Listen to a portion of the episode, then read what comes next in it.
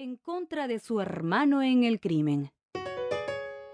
El prohibicionismo y el comienzo de una larga carrera. Desde la mitad de la década de 1920, imperaba en los Estados Unidos la prohibición o ley seca, durante la cual se prohibía la fabricación, venta y consumo de bebidas alcohólicas. Siegel y Lansky formaron una sociedad con los más duros delincuentes judíos que lograron encontrar. Así nació el grupo Baxi y Meyer. Con sus máquinas y sus armas, suministraban al mismo tiempo el servicio de protección y la fuerza de choque a los encargados del desembarco de las cargas clandestinas de licores. Vendían sus servicios al mejor postor. Protegían y robaban las cargas indistintamente. La calidad de sus servicios era impecable, pero el precio era exagerado. En breve tiempo, en vez de pagar a Baxi y Meyer, muchos contrabandistas se convencieron de que era más sencillo y menos caro admitirles en el negocio en calidad de socios.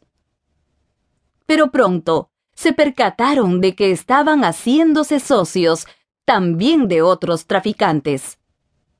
Detrás de las operaciones estaban también Joe Adonis, Frank Costello y por supuesto Charles Lucky Luciano.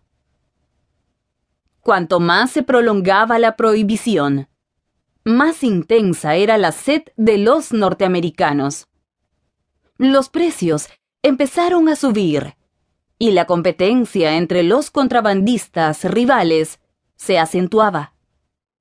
Durante los años 1926 y 1927, los robos de cargamentos aumentaron considerablemente, así como el número de víctimas vinculados con ellos. Lansky podía ir a Nassau, capital de las Bahamas, y comprar todo lo que necesitaba. Pero cada vez existía mayor riesgo de que la carga fuese robada en algún lugar. El grupo Baxi y Meyer trabajaba sin cesar para proteger los valiosos cargamentos de sus socios y robar los de sus rivales. Sin embargo, se trataba de un juego peligroso y costoso, que hacía disminuir el personal y los beneficios. Pese a este turbulento ambiente, el 28 de enero de 1929, Siegel se casó con Esta Krakauer, su enamorada de la adolescencia y hermana del sicario, Whitey Krakauer. Hacia 1930, Blansky y Siegel se unieron a Charles Lucky Luciano y Frank Costello, futuros jefes de la mafia. Siegel se convirtió en contrabandista de licores y se asoció con Albert Anastasia. Siegel estuvo involucrado en actos de contrabando en Nueva York, Nueva Jersey y Filadelfia.